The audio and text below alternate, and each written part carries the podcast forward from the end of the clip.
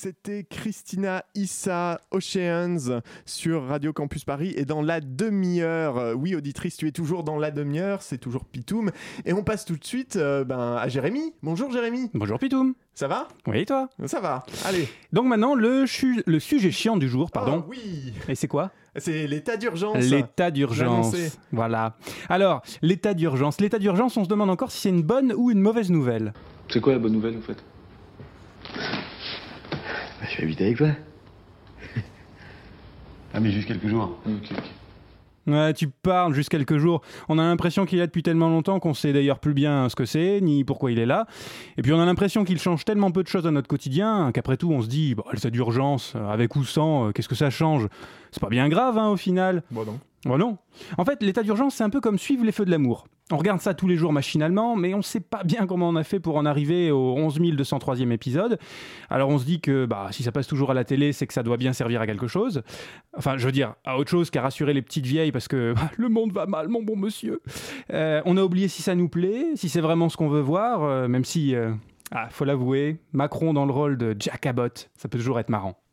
Je suis venu directement de Genoa City pour vous parler. Parce que vous savez quelque chose que j'aimerais beaucoup connaître moi aussi. Eh oui, moi aussi, Jack, moi aussi, il y a quelque chose que j'aimerais beaucoup connaître. État d'urgence, pardonne-moi de m'adresser à toi directement, état d'urgence, à quoi sers-tu encore? Et d'abord, état d'urgence, dis-nous, qui es-tu? L'état d'urgence est, est un régime d'exception pour faire face à une situation spécifique et un régime qui aboutit à réduire l'exercice des libertés. Il est prévu, organisé depuis longtemps par une loi, la loi du 3 avril 1955, loi qui a subi des modifications. Et cette loi indique l'état d'urgence peut être déclaré sur tout ou partie du territoire, soit en cas de péril imminent résultant d'atteintes graves à l'ordre public, soit en cas d'événements présentant par leur nature et leur gravité le caractère de calamité publique. Voilà, donc faut passer sur le rythme, hein, c'est un prof de, un avait- prof de droit. On avait dit sujet chiant. Sujet chiant, voilà. c'est- Alors je sais, pour information, c'est le professeur de droit Henri Oberdorf. Mais en tout cas, péril imminent, calamité publique, t'avais du potentiel, état d'urgence. Un côté bad boy qui paraissait vachement séduisant au départ. Bon, faut dire aussi qu'on sortait d'une relation un peu échaudée. 20 morts dans les attentats de janvier 2015, 130 morts dans les attentats de novembre, et je compte pas les tueries de Toulouse et de Montauban en 2012, l'attentat de Saint-Quentin-Falavier, le meurtre du couple de fonctionnaires de police en juin 2016, les attentats de Nice en juillet 2016 ou l'assassinat d'un prêtre dans la foulée. Et je ne compte pas non plus ni les blessés ni les traumatisés de ces événements. État d'urgence, soyons honnêtes, tu semblais répondre à nos angoisses. Parce qu'il faut le dire, euh, à travers les dispositions légales que tu ouvrais, le contrôle d'identité avec l'article, pardon, le contrôle des identités avec l'article 8.1, la remise d'armes et de munitions, même légalement détenues avec l'article 9, l'interdiction de circulation ou la mise en place de zones de protection avec l'article 5, bah, tu faisais le boulot d'un État dans une situation d'exception. Tu étais là pour restaurer un ordre public euh, un peu craignos ces derniers temps et assurer la sécurité des citoyens un peu traumatisés. Mais là, mon loulou, euh, il me semble que ça va un peu trop loin entre nous. État d'urgence, cher ami, cher toi. Notre relation, euh, comment dire Depuis deux ans maintenant, notre relation est devenue euh, compliquée. Je sais plus où j'en suis, état d'urgence. Je me sens comme Neil face à, face à Devon. Tu crois que je ne t'aime pas? Crois-moi, je t'aime. Oui, je te crois, je sais bien que tu m'aimes. Alors, ça veut dire quoi? Ça veut dire que tu ne m'aimes plus Comment peux-tu dire une chose pareille? Alors pourquoi voudrais-tu qu'on divorce? C'est parce que je t'aime, justement, que je veux te rendre ta liberté. Wait, what, what? Non, mais voilà, c'est parce que je t'aime, c'est parce que je t'aime que je veux que tu me rendes ma liberté, état d'urgence. Oui, parce que c'était le deal au départ, tu te souviens? Le régime d'état d'urgence est un régime d'exception. Tu vois, même notre vieil ami Manu le dit, tu n'as pas vocation à rester état d'urgence, et tu t'incrustes un peu trop, pour être tout à fait honnête. D'où ma question, état d'urgence. Pourquoi tu viens encore squatter chez nous? À l'origine donc, l'état d'urgence, c'est une loi créée en 55 pour répondre à un problème. Et quel problème précisément? Nul ne peut bafouer l'Empire romain. Quand on l'attaque, l'Empire contre-attaque. Eh oui, voilà. La loi de 55, c'est la réponse du pouvoir politique à la vague d'attentats liés à la guerre d'Algérie. À l'époque, l'État n'a pas les moyens de répondre à ce qu'il appelle une guerre asymétrique. Soit il est en état de siège, soit pas. Euh, l'état de siège, ah, c'est pas très rigolo, hein. ça a des implications qui sont pas super marrantes pour les citoyens, c'est le transfert des pouvoirs de police des civils à l'armée, c'est la compétence des tribunaux militaires pour juger un certain nombre de crimes et de délits habituellement, euh, relevant habituellement des tribunaux civils, et bien sûr c'est la suspension des libertés de presse, d'aller et venir, de réunion, etc. Alors autant dire que depuis la Seconde Guerre mondiale, on l'utilise pas en fait.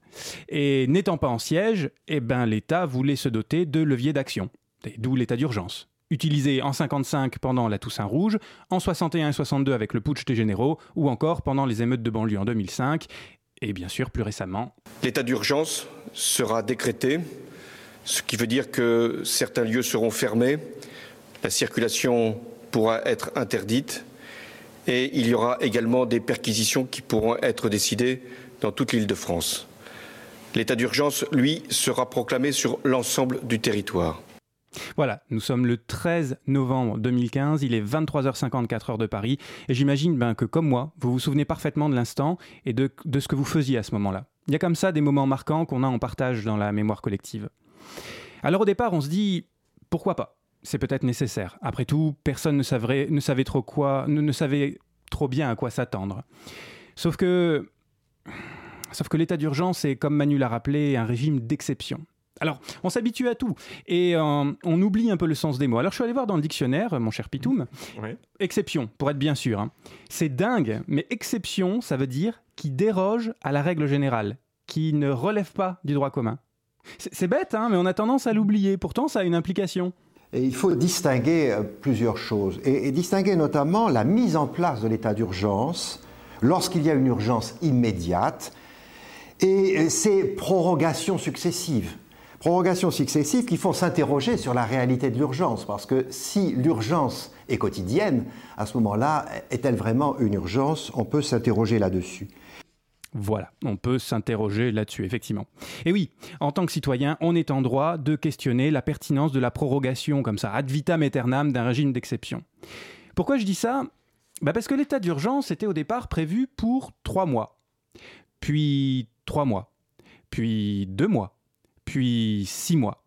Puis on prévoyait la fin pour juillet 2017, maintenant on parle d'une fin pour novembre 2017. Alors ma grand-mère a une expression pour ça, elle dit remettre à la Saint-Glinglin. D'ailleurs, euh, mamie, si tu m'écoutes, cher auditeur.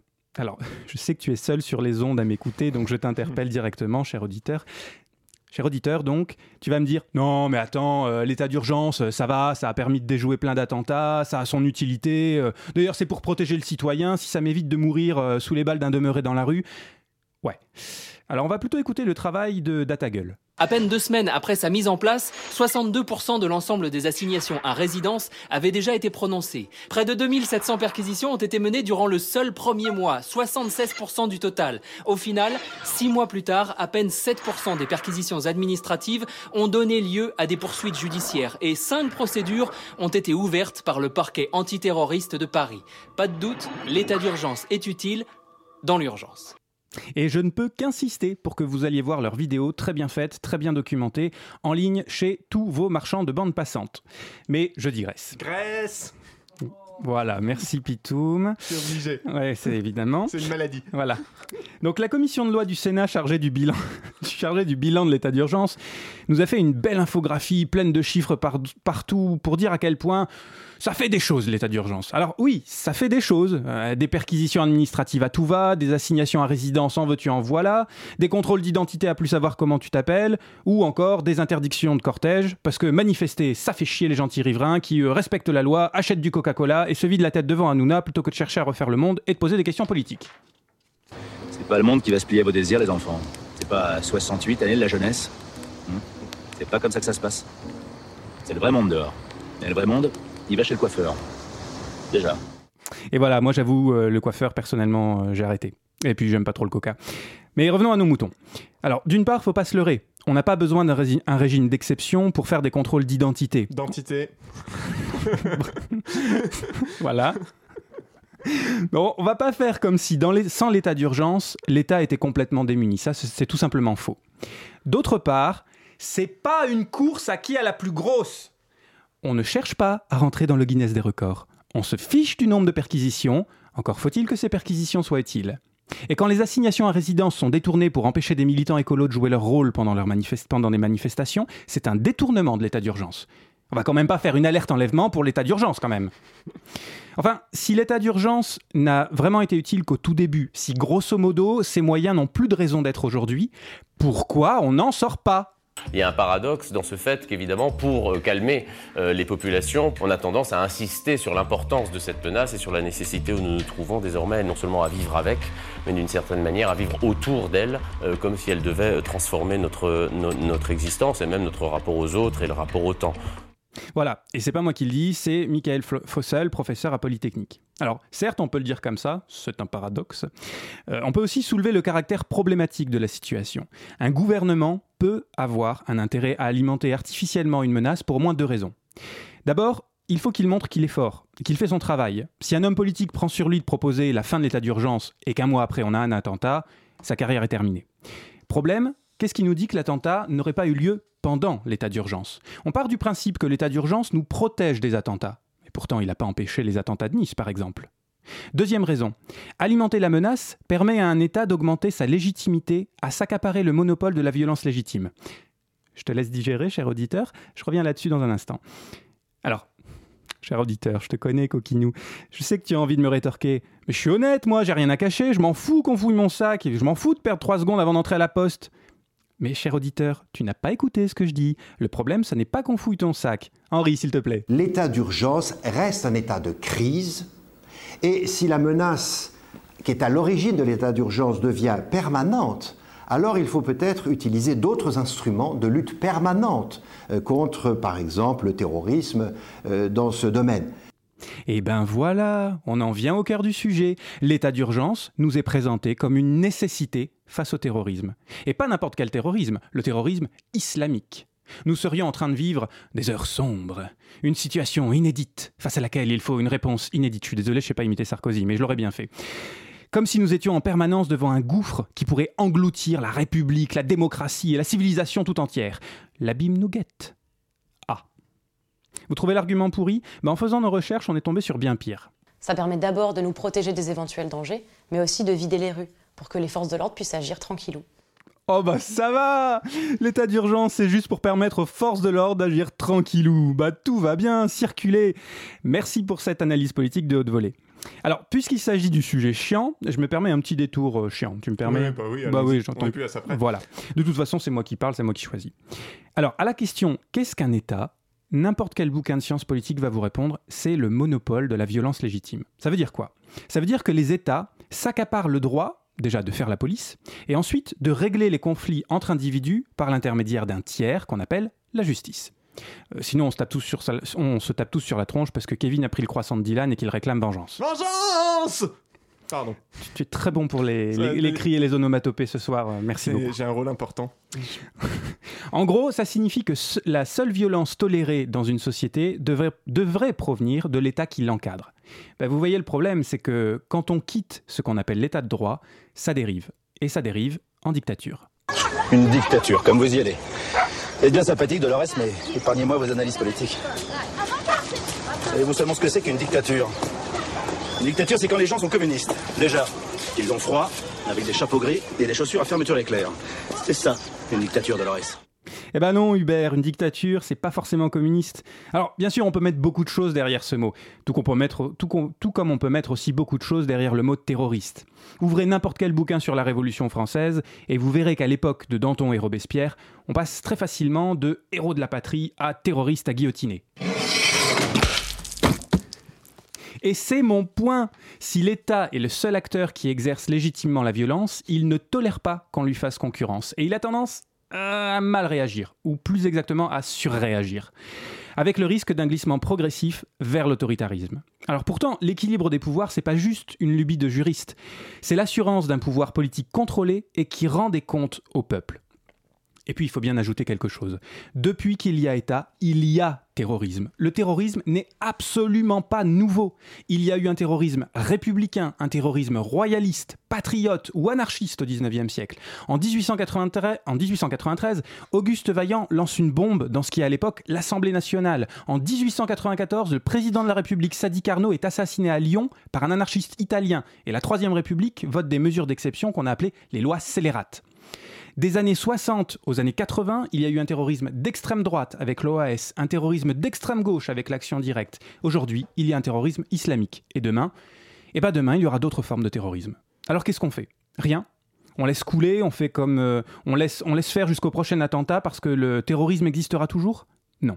Écoutons Laurence Blisson, secrétaire générale du syndicat de la magistrature. Dès novembre 2015, nous on a dit, et c'était très compliqué à ce moment-là, que euh, l'état d'urgence n'était pas nécessaire pour lutter contre le terrorisme, qu'il n'était pas, ce n'étaient pas des mesures qui allaient euh, être efficaces.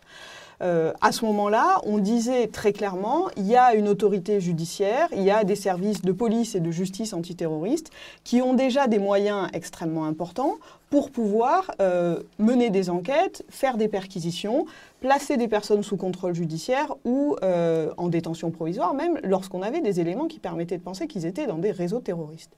C'est là le cœur du problème. L'état d'urgence est présenté comme la seule barrière contre ce foutu terrorisme qui vient nous frapper jusqu'aux terrasses où on prend des pintes.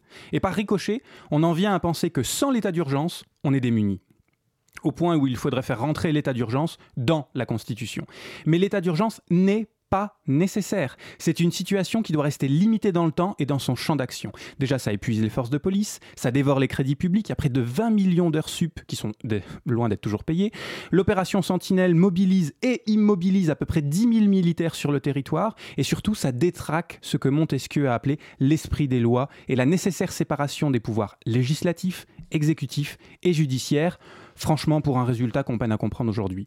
Alors l'état d'urgence, ça devient en plus l'excuse pour mettre en place une surveillance généralisée des télécommunications, au risque, je cite, de dangers sérieux d'arbitraire, selon le professeur de droit constitutionnel Olivier Beau. Alors évidemment, on peut toujours se dire, ouais, mais on n'est pas en Turquie, euh, on est très loin d'Erdogan, ou euh, ça va, on n'est pas le gouvernement polonais de, de Kaczynski. Pourtant, aujourd'hui même, le Conseil constitutionnel s'est réuni pour vérifier la constitutionnalité de la nouvelle loi antiterroriste. Un journaliste du Monde écrivait dans l'édition d'hier je cite encore, le particulier susceptible d'être ainsi surveillé en temps réel en dehors de toute réquisition judiciaire n'est plus une personne présentant une menace, mais une personne susceptible d'être en lien avec une menace. De glissement en glissement, un moment, il va peut-être falloir qu'on se réveille. Allez, républicains de toutes les démocraties, unissez-vous eh ben, on va s'unir. Merci, merci Jérémy. C'était la demi-heure. On vous remercie de votre écoute. On te remercie, auditrice. Et puis on dit merci aussi à Elliot qui a réalisé au poil cette émission. Merci Elliot. Euh, nous, on prend des vacances parce qu'après bah, deux émissions, en fait, on a bien fait notre taf. On revient en septembre euh, avec euh, de nouveaux sujets chiants. Et puis on vous dit donc à très bientôt. Profitez bien de cet été sur Radio Campus Paris. Tu as Tu abolis Nietzsche Spencer.